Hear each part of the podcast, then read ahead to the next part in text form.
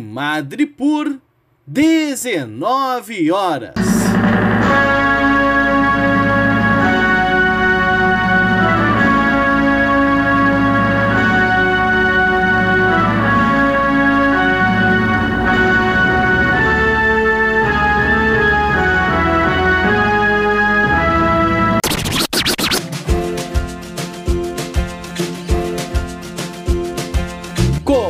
Começa agora a Voz das HQs.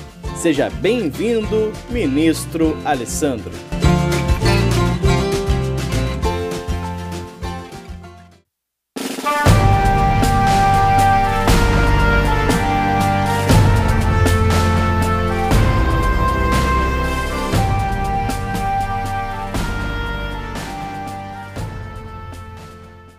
Oi pessoal, eu sou Alessandro e nesse vídeo eu vou dar as minhas segundas impressões sobre a animação do Invencível. Caso esteja chegando no canal agora não conheça a proposta, isso é algo que eu sempre faço com histórias em quadrinhos. Eu comento o número 1, só que eu julgo que a primeira impressão nem sempre é que fica. Algo pode ser muito bom no começo, depois piorar. Algo pode ser não ser tão interessante no início, só que o, o autor ainda está armando o tabuleiro. Enfim, né? Então eu sempre dou pelo menos uma segunda impressão. Nesse caso, a segunda impressão ela vai ser a partir do quarto episódio de Invencível. Porque uh, o Prime Video, né, o streaming da Amazon, ele lançou os três primeiros episódios juntos.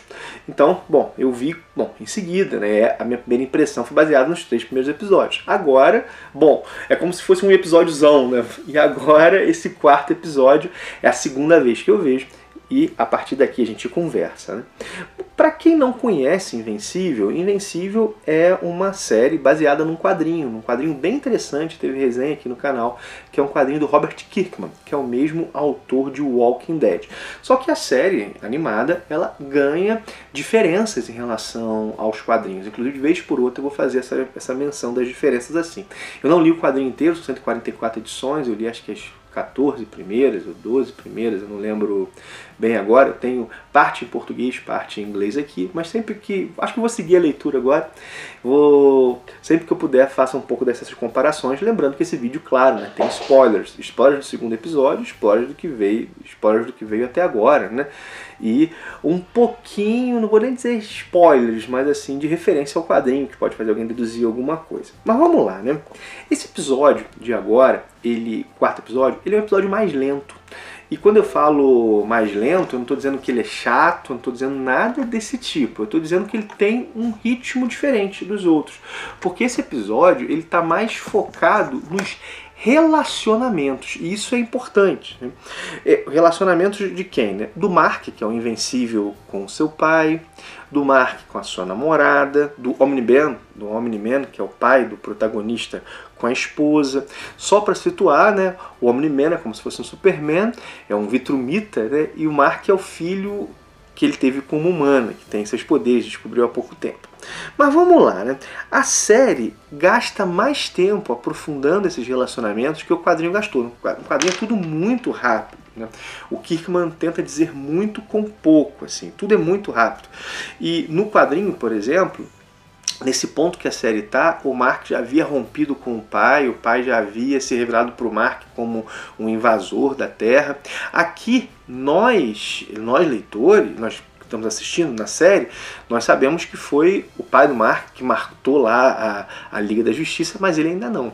Ele ainda não. Ou seja, vários elementos estão andando na série como andaram nos quadrinhos, mas essa ruptura com o pai o, a série está segurando. Né? O pai, nos quadrinhos, ele estava já com uma outra situação. Né? E, na verdade, assim, a, a série ela criou todo um arco de investigação de, da investigação sobre os, o assassino dos Guardiões Globais, né? Desses, dessa versão da Liga da Justiça, que foi assassinada pelo pai do Invencível, pelo pai do Mark, pelo Omni-Man. Nos quadrinhos não tem todo esse arco da investigação, a coisa vai muito mais rápida. E esse arco da investigação no desenho está funcionando muito bem. Esse detetive demônio desempenha um papel todo próprio e bem interessante. Assim. Inclusive eu queria que tivesse mais background desse, que a gente pudesse conhecer melhor esse personagem, porque ele se ele, ele é interessante. Assim. A série, por que a série está segurando isso? Por que a série mostra esse relacionamento? Ah, é só para ganhar tempo? Ao meu ver, Não. Ao meu ver, a série faz isso para fazer com que nós, espectadores, vejamos o Mark como bem enraizado na humanidade. Né? Na humanidade assim. Duas coisas que ela faz, né? Busca enraizar o Mark na humanidade, o Mark na humanidade, o invencível na humanidade, mostrando as relações dele com a namorada, mostrando as relações dele com a mãe, mostrando as relações dele com, com mais pessoas assim, né? E explorando mais isso, né? E faz também com que a relação dele com o pai seja apareça mais, né? O pai treinando, o pai querer, falando do planeta dele, querendo que o filho o filho seja um vitrumita e não um terráqueo. Essas coisas são mais exploradas assim. E faz isso para construir bem a ruptura com o Omni-Man. No do, do, do Mark, do Invencível, com o Omni-Man, do filho com seu pai, para que esse conflito de lealdade seja mais explorado. Né? Bom, o pai é leal ao Império Vitrumita. O, o Mark é um vitrumita, diz que lá que o DNA, o vitrumita, ele sobrepuja o humano, né? mas ele foi criado aqui na Terra. Né?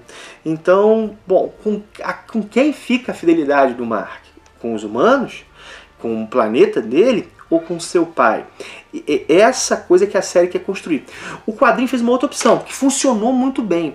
Ele mostra isso de, com, em poucos quadrinhos e logo mostra a ruptura, que tem uma situação do Mark sendo espancado, uma, uma coisa desse tipo.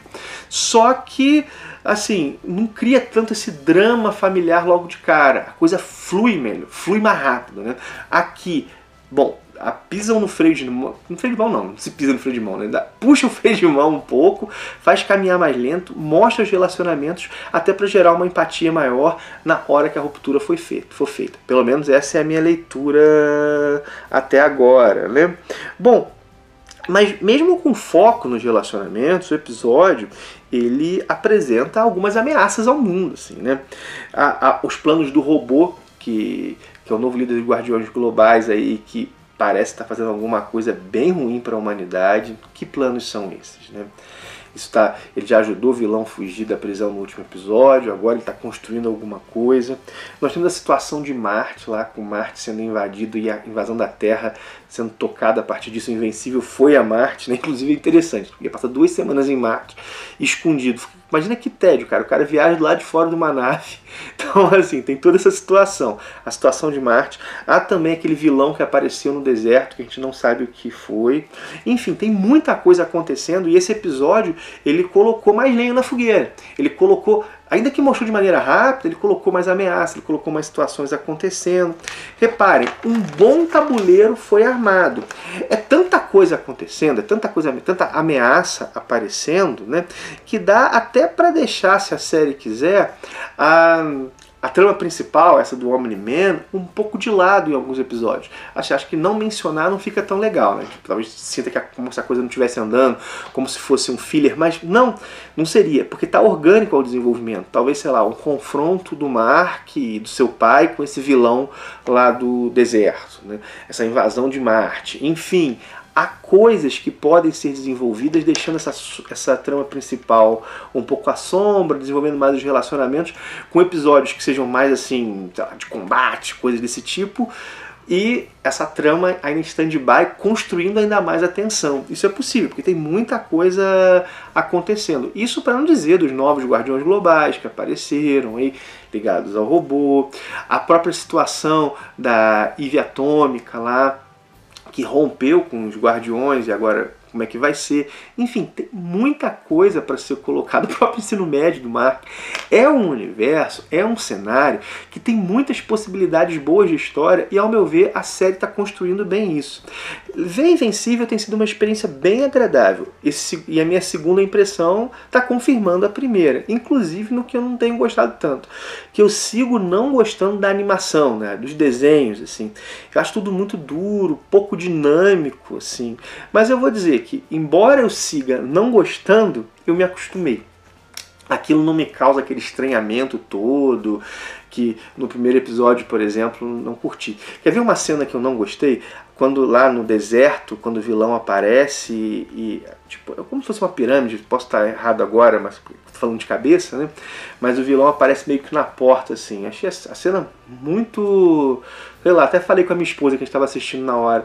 Assim, achei um negócio, sei lá, pareceu tipo de uma revista colado, né? Não, não deu tanta dinamicidade à coisa. Mas, assim, como eu disse, eu acostumei e eu acho que o enredo sustenta. O enredo é legal de acompanhar. Porque tem uma inspiração nos quadrinhos, o quadrinho é muito bom mas também constrói um distanciamento dos quadrinhos que, para quem leu, bom, tem novidade, né? Só que é um distanciamento respeitoso. É difícil dizer isso, porque é muito fiel, mas constrói caminhos próprios. Assim, eu tô, tô curtindo a série. Enfim, minha gente, tá aí o meu olhar sobre o segundo episódio. Se a galera gostar, bota aí nos comentários, né? Eu posso até comentar episódio a episódio, né? Vamos ver também se é, acaba que eu já faço vários vídeos que eu não ligo tanto assim, ah, se vai ter muito view, né? Vídeos sobre quadrinhos que às vezes eu quero que a galera conheça e eu sei que não tá tão no hype, esse é meu estilo, mas com animação não tem tanto, com animação não tem tanto isso. Então vamos lá, se a galera tiver uma resposta legal, até em termos de visualização, gostar dessa proposta, eu posso comentar mais episódios aí.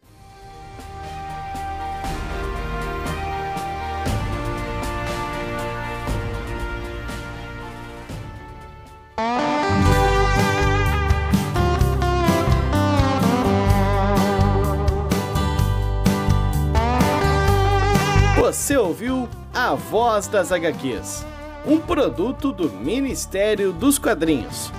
Quer saber mais sobre esse e muitos outros assuntos? Então acessa lá no YouTube o canal do Ministério. Tem conteúdo novo te esperando todos os dias.